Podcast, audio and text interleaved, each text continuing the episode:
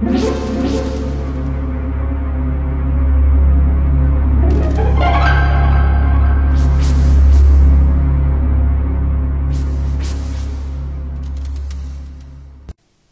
家好，我是小依依，欢迎收听一分钟破案。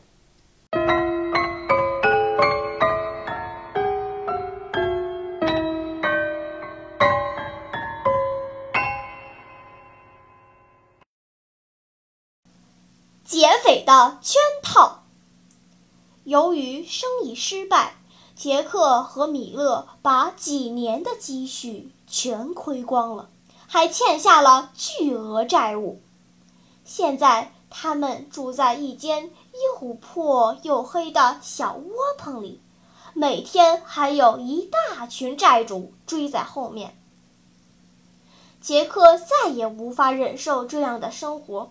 决定铤而走险，抢劫银行，然后带着钱远走高飞。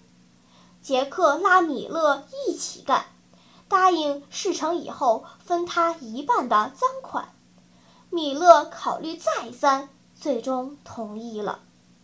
在运钞车经过的路程中，有一段是两个街区的交界地段，行人稀少，很少有巡警出现。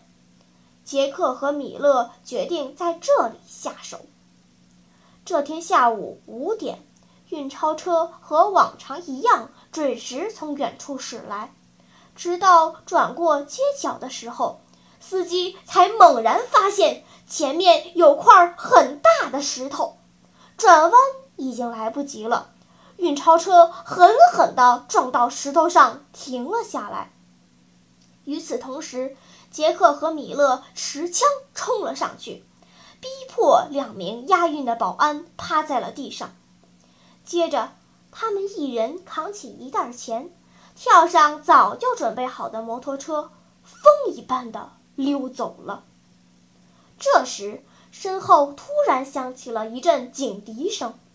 原来，这时刚好有巡警路过。看到撞坏的运钞车，立刻开足马力追了上来。杰克和米勒拼命踩油门，甩开了巡警开的老式警车。巡警立刻通知其他巡警封锁所有公路出口。看来杰克和米勒是插翅难逃了。杰克也想到了这一点。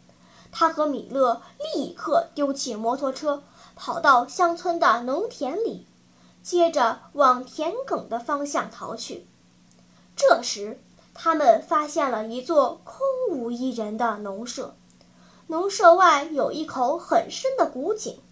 杰克突然想到了一个办法，他对米勒说：“我们一直这样跑，终归是要被抓住的。”不如到农舍里去，我假装是农舍的主人。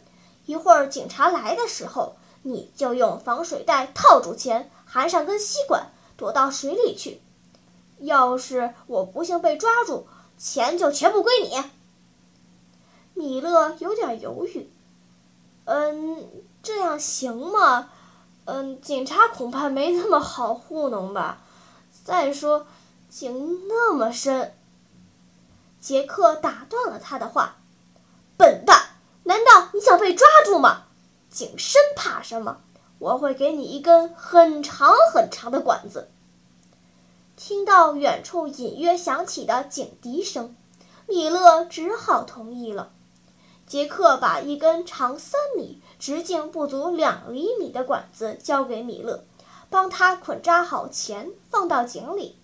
他自己却没有像他说的那样装扮成农舍的主人，而是到田地里躲藏起来。半小时后，警察开始搜查这个农舍。虽然杰克隐蔽得很好，可警犬还是凭借灵敏的嗅觉找到了他。当警察把米勒打捞上来的时候，发现他早就溺水死了。警长询问了米勒躲到井下的前后经过，对杰克说道：“杰克，你可真是心狠手辣呀！为了独吞钱财而杀了米勒，现在除了抢劫，你又添了一项故意杀人的罪名。聪明的听众，你知道探长为什么这样说吗？米勒好好的待在井底，为什么说是杰克杀了他呢？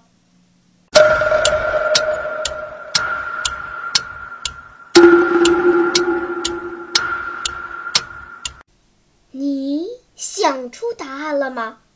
现在是拨开云雾探寻真相的时刻。原来管子的直径只有不足两厘米，却有三米长。这样狭窄的空间根本无法完成空气交换。米勒吸入的正是他自己呼出的气体，所以在井里溺水死了。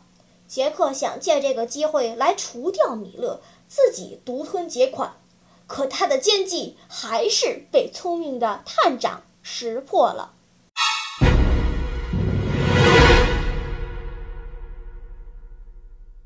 好了，今天的推理结束了。小朋友们，你喜欢听悬疑推理故事吗？如果喜欢，就请关注小依依讲故事吧。在喜马拉雅 FM 上，我将为你呈现更多谜一样的故事。